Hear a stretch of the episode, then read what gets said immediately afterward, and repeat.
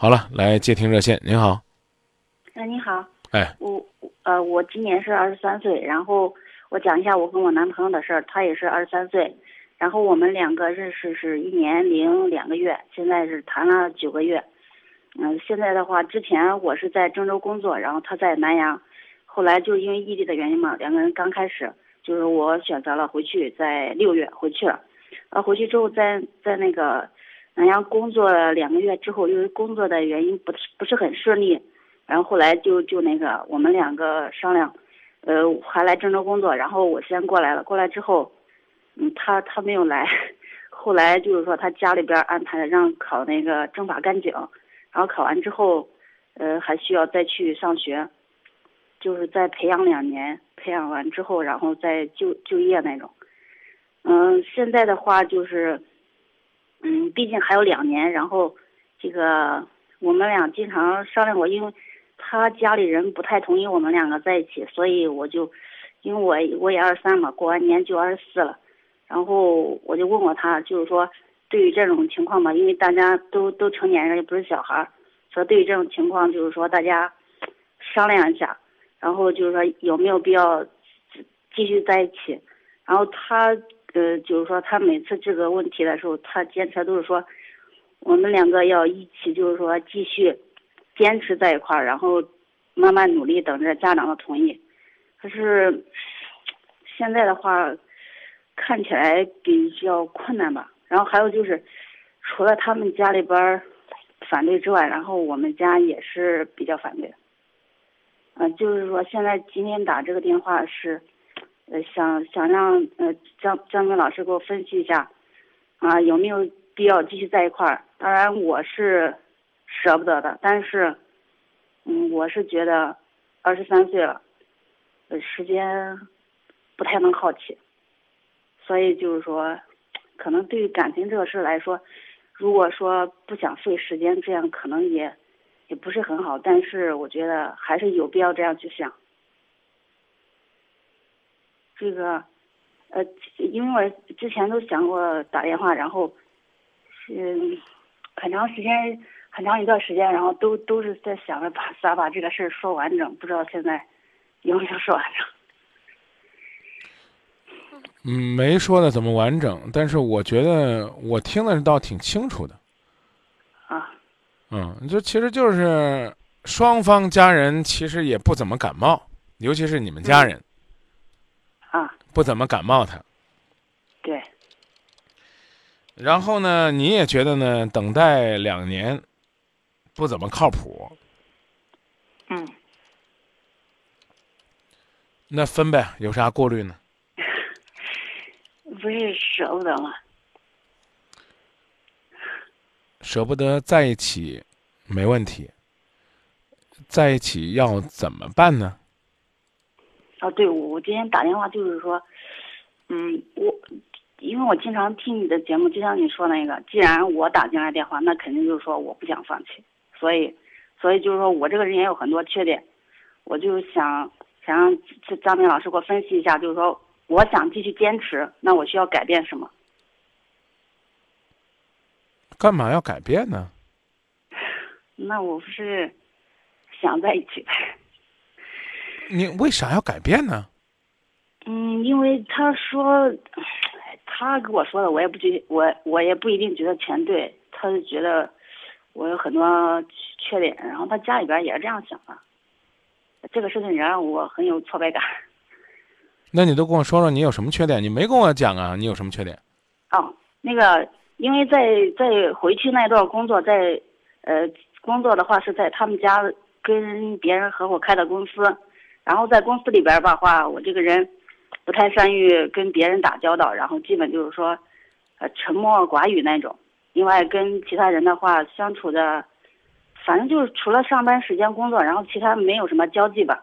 然后跟他们家人的话，呃，相处也比较多，但是也没有，也没有很，没有像人家就是那种说未来，这样在一块儿，然后现在就感觉特别能融到一块儿，像一家人呢，也没有很亲密那种感觉。那你准备怎么改变呢？我，嗯，这我觉得交际来说吧，应该是，每个人都必须的吧。我就问你一句话吧：恋爱这九个月，然后去赌你未来两年未卜的幸福，你愿意吗？嗯，九个月，我正在我正在纠结。你纠结完了再说吧，决定要在一起了再说，我去怎么改变。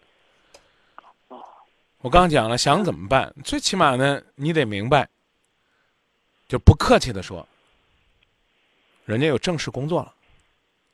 啊，对，两年之后呢，还看得上你不？嗯，你们就你连这你连这都没考虑，这一家人现在都看不上你，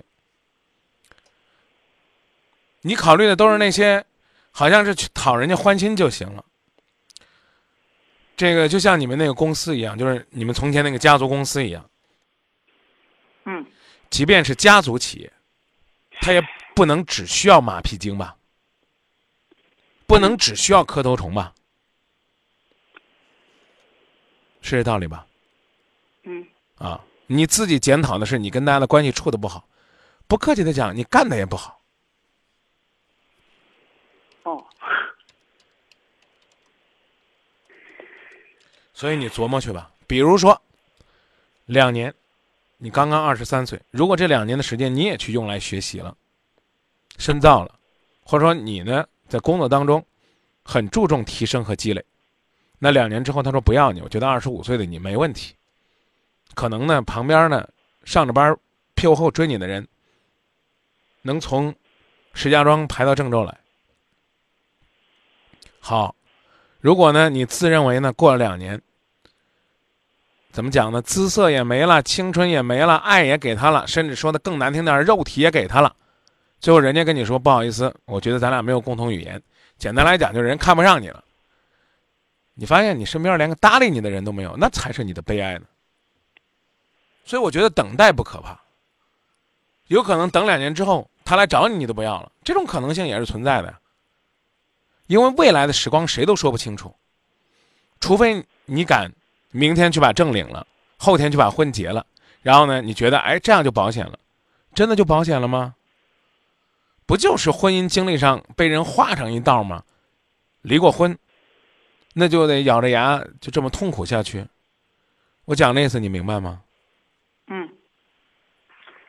这这些问题呃，我还是要再补充一下，就是呃，就就是这个之前谈的比较顺利，然后我回去的原因，也就是我们要就是说要谈结婚，然后后来就没成。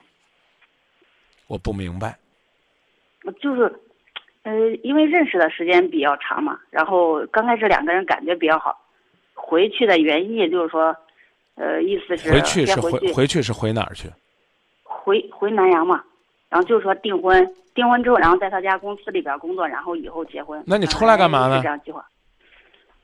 嗯，我我我是一开始本来在郑州工作的。你已经被人家给阴了，啊，先骗你回去，是你老家吗？是。啊，好，那那不能叫骗你回去，先让你回去，回去完了之后呢，不行，然后呢，你们两个相约出来，人家不出来了，我就不信，所谓的这个换个工作，或者说呢去再进修这个事儿，是在瞬间做出的决定，玩死你都不知道你自己怎么倒霉的，还在那儿自我陶醉的，觉得哎呦好像很突发一样的，你信吗？这么大的事儿，人家根本就没有想过，在你来郑州之前根本就没跟你商量过。大家双方都不同意，都这看不上那看不上，订啥婚呢？我只能说，你现在这个表现，注定你两年之后被你的男朋友抛弃，除非你男朋友是个被家人包办的窝囊废，就是他的工作家人给他找的啊，他要能力没能力，要本事没本事，要上进不上进，要什么没什么，就个这样的货。好，那他觉得有个妞能要他就不错了。如果好歹这小伙子是个上进的小伙子，你看看你这副这恨嫁的模样，都让人家都说恨不得让人家给踢出来了呀！还我回去订订婚订了吗？没有。为啥不给你订啊？嗯，你说这个问题我都考虑过。你给我讲，你给我解释解释，他为啥不给你订？因为你太优秀了，怕人配不上你。因为他后来又觉得看不上我了。那你还问我要不要跟他坚持？我刚刚就告诉你了，九个月赌两年，你敢赌吗？你应该心里，你就听我跟你讲，刚才跟你讲的，你根本就没往耳朵里听。你在郑州，他在老家，甚至他连老家也不是，他要去上学，上学完了之后他要工作，工作完了之后他要转换，他要从一个普普通通为生活打拼的小生意人，这个家族企业的小员工，转换成一个所谓的铁饭碗，啊，虽然我不愿意用这个词儿，原本就看不上你，两年之后能看得上你吗？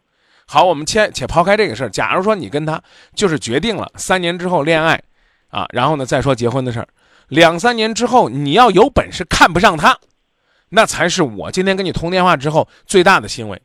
你就证明人间也是大学，社会也能提升。我讲的意思明白了吗？嗯，我不是说鼓励你两年之后一定要跟他移情别恋，首先有个前提是现在人家就不要你，这第一，第二。就算你俩约定了两三年，等他工作之后结婚，世事无常啊！不客气的讲，过两年你找不着他，真不一定。那怎么办？我不是鼓励你这两年之内随时移情别恋，而是说你在这两年之内得始终保持他能对你有意思。靠什么？首先靠的就是自信。你看你这个劲头，妹子。双方父母都不同意，还自恋呢，或者说自欺欺人的呀！我俩要订婚了呀！我俩感情可好哪儿去了？我都觉得都把你给坑了。嗯，我刚说的不过分吧？关于要去考警、考公务员这个事儿，他们家里边一点都没想法。等你回郑州了，跟你说我不去，我不回去了，你还觉得偶发事件是吧？这个。不不完全算吧，因为前一年考过，然后没有考上。对呀，那这次呢？这次是又考上了还是怎么回事？这次还差不多吧，八九不离十。两年后你是担心什么？是担心空间距离让你们分开，你回南阳去。啊，如果说你担心的你自己，慢慢的被他淘汰看不上，你好好去努力去，别的你还有啥好担心的？我刚都已经告诉你了，你瞧不上姑奶奶，姑奶奶到时候还瞧不上你呢。你心里面有这个底气就行了，你没有，你怕的不得了。那那那能还上来就问我，哎，证明我怎么改变？好，变成他家的，我刚讲了，怎么讲跟屁虫，啊，马屁精，人就要你，那你是奴才，丫鬟。啊，我在那儿没跟人搞好关系，你干的也不好，我刚已经告诉你了。你如果是他们的业务精英，管理中坚力量，会让你走吗？嗯。再见。嗯，谢谢。千万别骗自己。通过你讲，我建议算了。人家也看不上你，你家人也看不上人家。